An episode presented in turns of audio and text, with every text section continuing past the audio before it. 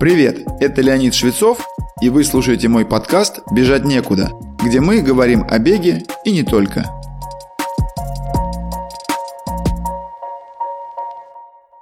Всем известно, что хороший ночной сон является залогом бодрого состояния и хорошего настроения с самого утра. В спорте, как в области деятельности с наиболее высокими требованиями к организму, сон приобретает еще более важное значение. Об этом свидетельствуют многочисленные научные исследования, в том числе проводившиеся в последние годы. И наоборот, дефицит сна или его плохое качество, например, прерывание по какой-либо причине, выливается в пониженную работоспособность. Однако однократный недосып, как еще называют укороченный по сравнению с привычным или достаточным сном, не всегда приводит к ощутимым негативным последствиям. В моей карьере был один случай, подтверждающий это. Дело было накануне марафона на Олимпиаде 2004 года в Афинах.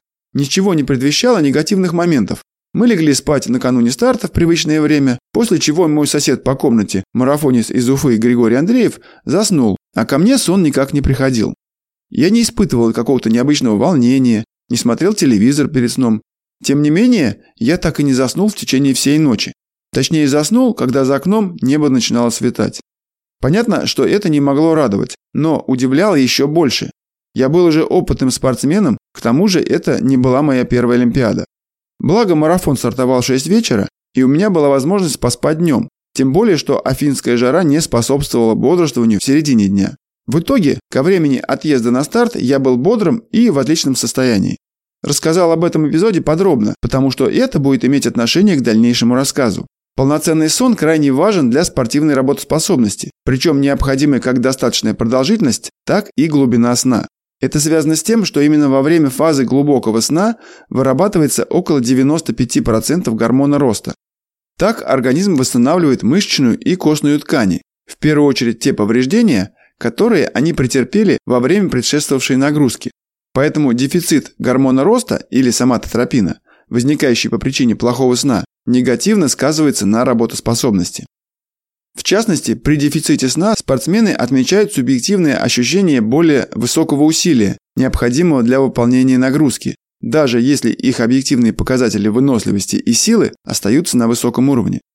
Если недостаток сна имел место в течение одной ночи, например, когда пришлось лечь спать позже обычного, а подъем был привычно ранний, то снижение работоспособности будет не очень существенное.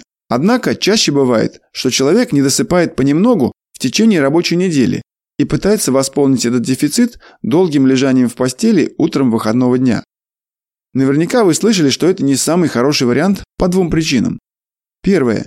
Избыток утреннего сна не успевает за два дня компенсировать дефицит, накопившийся за пять дней.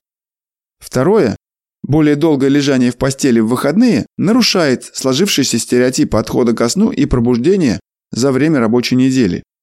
Если же принять во внимание, что основное восстановление имеет место за счет соматотропина, который вырабатывается в первой половине ночи, то отсыпание на выходных не компенсирует дефицит восстановления в течение недели. Исследования показали, что дополнительные полтора часа утреннего сна дают эффект полного восстановления силы, выносливости и быстроты мозговых функций только после 4-5 дней. Этот эффект сохраняется в течение почти недели после такого периода, даже если вы вернетесь к дефициту ночного сна. Результаты этого исследования подтверждают правильность рекомендаций, которым я следовал сам и теперь даю своим ученикам. Они заключаются в том, чтобы ложиться спать не позже 23 часов, а при необходимости раннего подъема, например, в 5 утра, желательно ложиться спать еще раньше. Второе – это то, что перед важным соревнованием необходимо не просто выспаться в последнюю ночь или две, а в буквальном смысле накопить так называемую наспанность в течение всей предшествующей недели. В этом случае, даже если не получится хорошо поспать в ночь перед стартом, вы будете способны показать хорошую физическую работоспособность. А если все же у вас нет возможности полноценно высыпаться ночью, может ли короткий дневной сон хотя бы отчасти компенсировать это?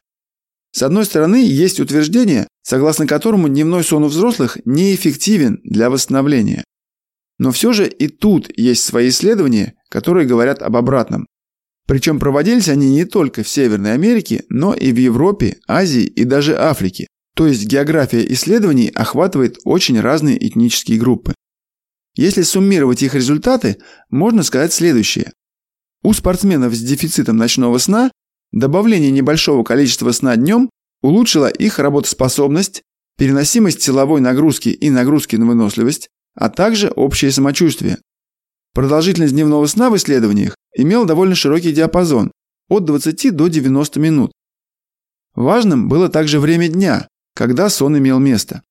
Если испытуемые спали между 13 и 16 часами, то улучшались показатели физической и умственной работоспособности, снижалось или пропадало чувство утомленности и мышечные боли, уходила сонливость и поднималась бдительность. Если же дневной сон имел место между 16 и 20 часами, все перечисленные показатели изменялись незначительно, либо даже ухудшались. Важным было также то, что измерения и опросы участников исследований проводились через 30-60 минут после пробуждения. Какие можно сделать выводы? Если вы хотите компенсировать ночной недосып за счет добавления дневного сна, имеет смысл делать это в послеобеденное время. Пытаться поспать после окончания рабочего дня не принесет улучшения. Интересно также следующее. Испытуемых спрашивали, как повлияло добавление дневного сна на качество засыпания и сам сон ночью. Подавляющее большинство отметили улучшение и в этой сфере. То есть дополнительный сон днем не влиял негативно на засыпание ночью.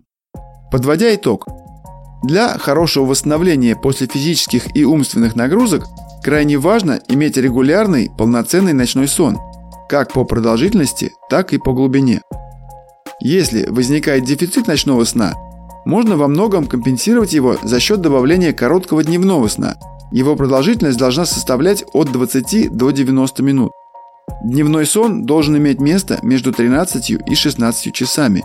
Если такой возможности нет, лучше пропустить его и поспать на следующий день в нужное время, так как сон после 16 часов может снизить вашу работоспособность. Как и после ночного сна, начинать тренировку после дневного нужно не ранее, чем через полчаса после пробуждения, чтобы дать возможность организму вернуться в полноценное активное состояние. С вами был Леонид Швецов и подкаст «Бежать некуда». Как я упоминал ранее, сейчас я тренирую любителей в рамках своей школы бега, где мы работаем над техникой бега и готовим к любым забегам вплоть до ультрамарафонов. Ссылку на школу вы можете найти в описании выпуска или написать нам в Телеграм. Присоединяйтесь к нашей группе ВКонтакте или Телеграм-каналу, там много полезного.